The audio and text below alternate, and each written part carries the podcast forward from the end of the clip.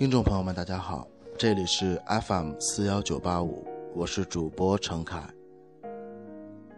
首先呢，在这里跟大家道歉。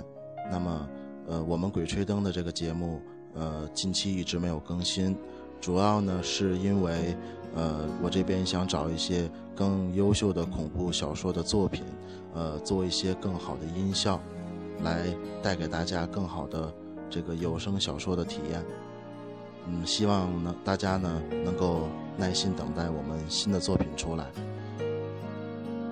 那今天呢，我会带给大家一篇非常好的文章，希望这篇文章能够帮助到你我以及我们身边的朋友。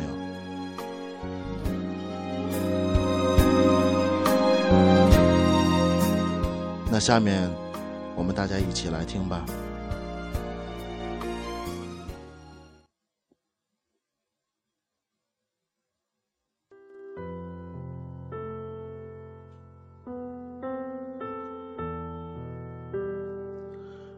生活不会让你白白流泪。每个人的一生都有遇到低谷、受伤和落魄的时候，挺住意味着一切。昨天傍晚散步，在车马喧嚣的街道，突然看见一个女孩痛哭着迎面走来。她一边走。一边泪如雨下，还发出绝望的哭喊。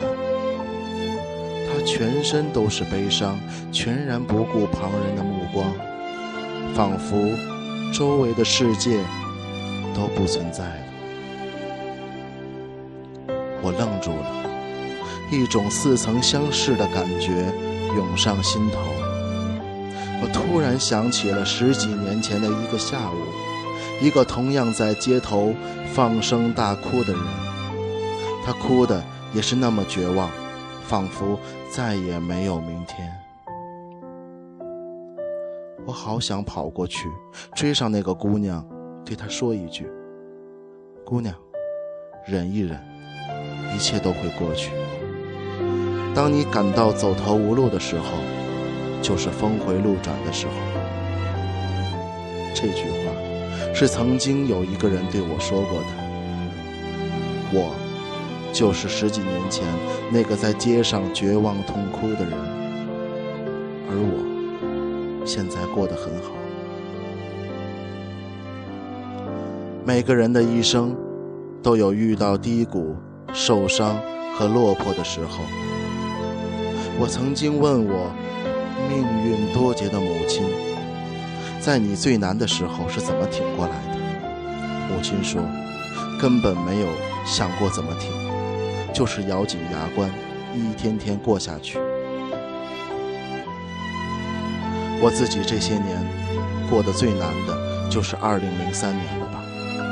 那时候因为失恋，一时冲动辞掉了工作，退掉了房子，背包离开了已经奋斗到有点起色的北京，从北。到南，在外流浪了半年。半年以后，再次回到北京，住回没有阳光的地下室，而一切都要重新开始。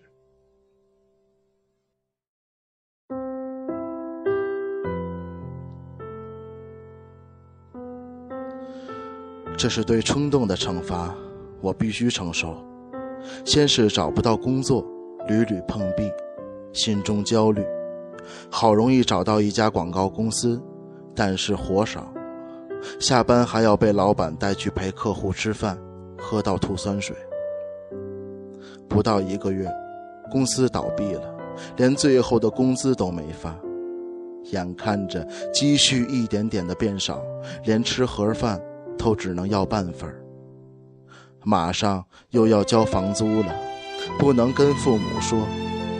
他们给我的已经足够多了，在这个城市，没有可以依靠的朋友和亲人，也没有可以倾诉的人。走投无路时，去一家夜总会门口转了又转，就是没有勇气走进去面试那份高薪的工作。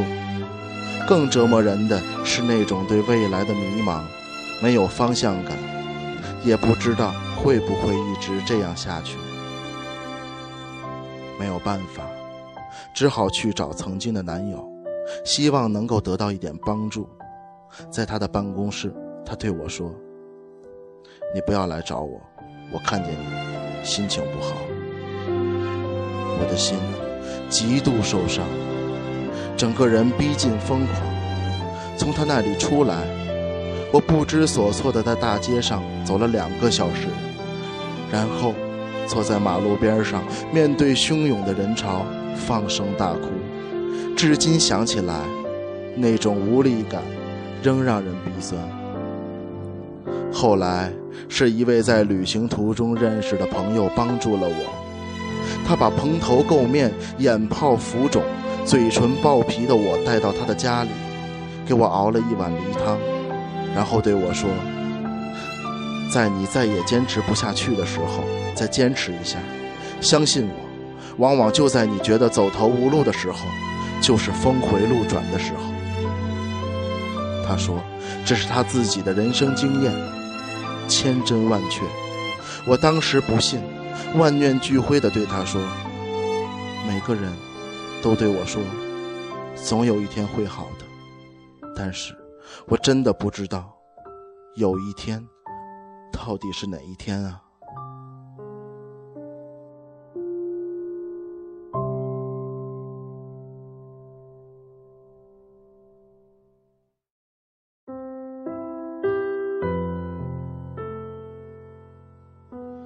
他说：“那你就找份工作，别让自己饿死。”心情不好你就忍着，没人陪你就孤单着，饿了就吃，渴了就喝，睡不着就醒着，累极了你总会睡去。一天一天的过，日出又日落，你就这样熬着过，又怎样？别堕落，别走歪了。到了某一天，你会发现自己还是活过来了。你知道了什么叫做柳暗花明，坏到了极点，就会一点点的好起来。后来，我的经历验证了他的话无比正确，真的是，既然已经身处绝境，后面的路还能坏到哪里去？我硬着头皮哭完再哭，走下去。不知不觉，转机就来了。我先找到了糊口的工作，然后找到机会换工作，然后再学习做图书。虽然这个过程也不是一帆风顺，但最坏的时刻已经过去。当我过上了想要的生活，回头看看，我还记得那时的眼泪，但是心里已经没有痛。那时的磨练，让人更成熟，更知道珍惜。我要感谢这些经历，它给了我一颗勇敢的心。我更要感谢那位朋友。他送给了我人生中很重要的一句话。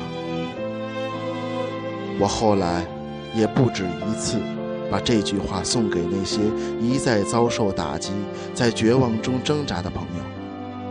我总是对他们说：“过了这个坎儿，运气就会变好。”他们有的不信，有的信了，而时间能说明一切。当他们走过去了，这些朋友说：“真的很感谢当初拼命吃苦的自己。挺住，意味着一切。人生没有死胡同，硬撑死磕也是一条路。一个人要有承受艰难痛苦的勇气，而生活不会让你白白流泪。”